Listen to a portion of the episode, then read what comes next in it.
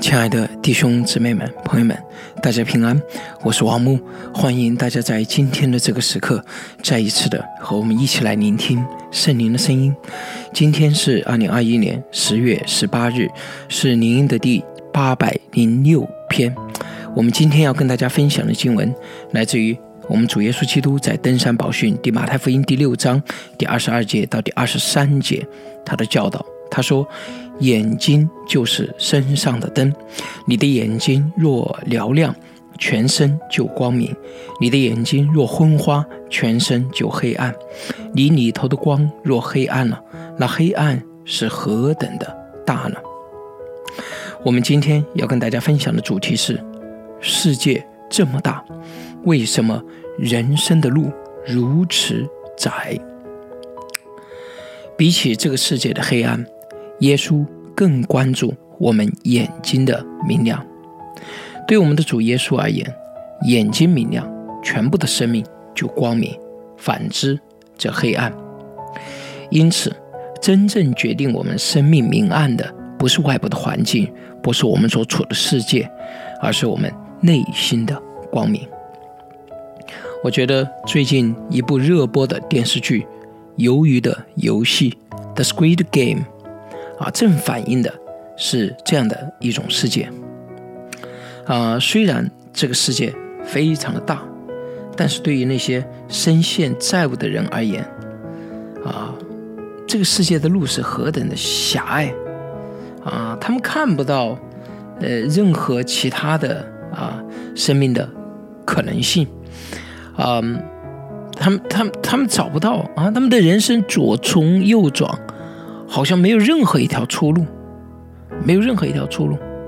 这个债务把他们全部限制在唯一的可能性当中，因此，当他们即使面对生死存亡的这种选择的时候，他们最后还是自愿的走进游戏，因为他们觉得在那个欠债的世界里面比地狱更难受。他们甚至宁可拿生命去以命相搏。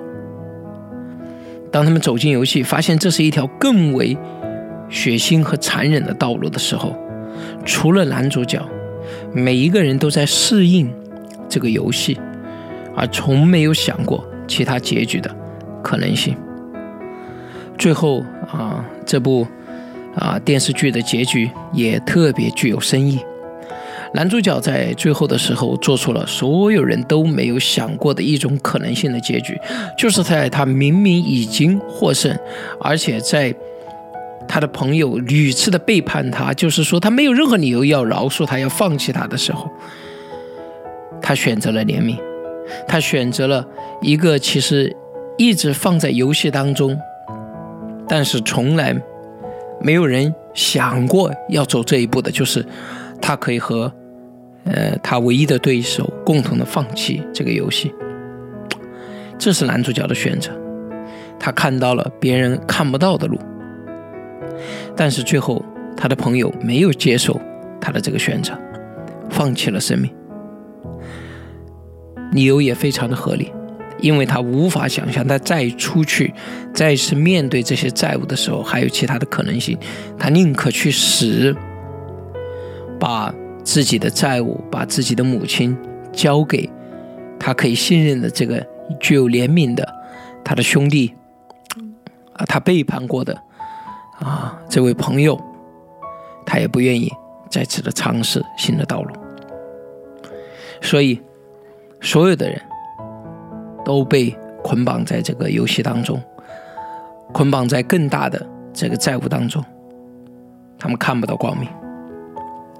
同时，那些操纵他们的人，难道不是同样的狭隘，同样的黑暗吗？嗯，他解释道。呃，这个世界啊，吴一男这个隐藏的啊，算是 antagonist，就是反派吧。解释到这个世界再也没有乐趣啊，只有回到小时候和朋友玩耍才有快乐。看似他们拥有了一切，拥有了一切的财富、惊人的影响力，难道他们不是同样活在自大的黑暗当中吗？他们无法想象人生当中有比自我满足与快乐更高的东西，所以当他们用他们的财富和权利满足了一切自己可以满足的时候，他就没有了更高的这个快乐与意义，就面对的是虚空。其实，难道他们不也是竭力的在他们那个黑暗的世界里面，用这么残忍的游戏，想要为自己擦亮一点点生命的火花？这难道不也是一种生命的黑暗吗？那么，我们要问：为什么人会看不到出路呢？当然有很多的原因，但是我觉得有以下的几点是值得我们思考的。第一，就是惯性和从众的思维，也就是人很容易认为现状是不可打破的。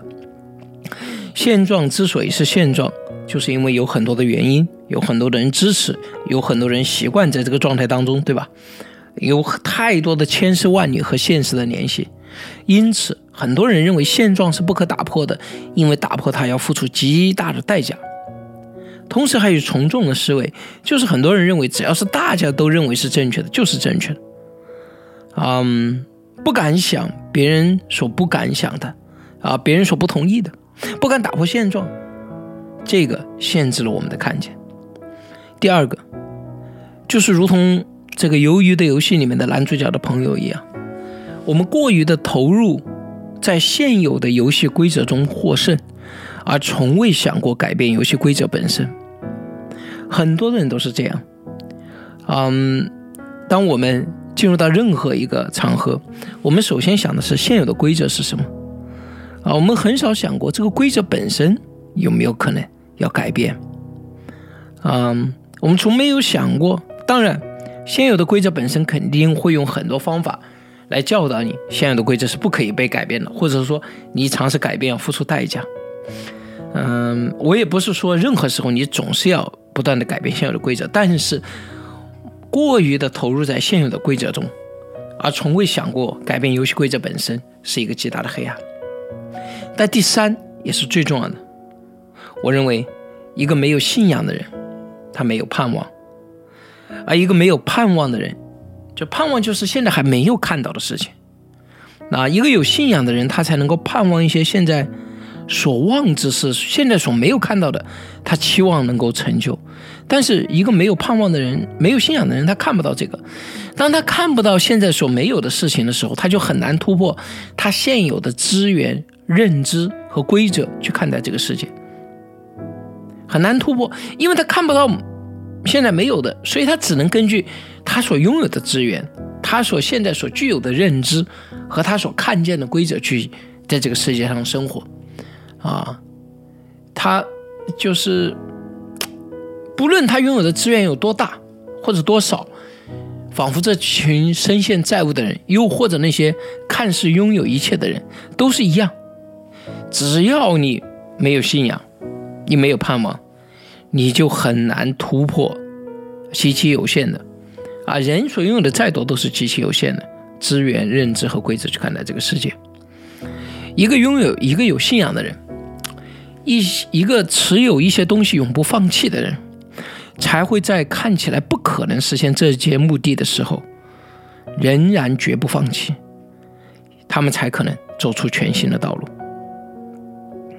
我们比较两部热播的电视剧，《鱿鱼的游戏》（The Squid Game） 或者《权力的游戏》（The Game of Thrones）。这两部电视剧都是以真实的描写这个黑暗、暴力、残忍的世界而著称，也就是说，它非常的真切的让人感受到、描述到这个真实的世界里面的那种暴力、那种背叛。那种情比纸薄，那种人性的残忍，那种黑暗，那种扭曲，啊，因此啊，这这是这两部电视剧最被大家所青睐的原因之一。但是大家不要忘记了，这两部电视剧的男主角，不管是《权力的游戏》的 John Snow，还是《The Squid Game》里面的陈其勋，他们都是那个不向这个世界低头，敢于坚持在自己的信心中。走没有人走过的路的人，我觉得也许真的基督徒们应该好好的思想一下，他们，我们的信心对我们的选择的道路有何影响呢？世界这么大，为什么有的时候我们人生的路如此的窄？因为我们心里面的眼睛黑暗了。求主帮助我们，把我们心里面的眼睛重新点亮。我们一同来祷告：光照我们的神啊，赞美你，主啊！你创造我们为有灵的活人，而这个世界本身就是灵与物质的连接。你让我们在对你的信仰中看清这个世界，并管理这个世界。但是，当我们与你远离，我们的灵就变得昏暗。再一次，我们看不清这个世界。也看不清自己，我们在我们何等可悲有限的资源、认知、规则中来面对这个世界。求主你以恩典重新点燃我们的信心，让我们在信心中看待这个世界和我们自己，从而可以突破一切的局限，在信心中看到你为信你之人所预备的道路。我们这样祷告，是奉主耶稣基督的名，阿门。亲爱的弟兄姊妹们、朋友们，本文比较了外部的黑暗与眼睛的黑暗，你是如何看待这两种黑暗的呢？我们谈到了三种造成黑暗的原因，尤其最后一种关于信仰与眼界的关系，你同意我们的判断吗？为什么？好的，愿上帝祝福大家，我们明天。再见。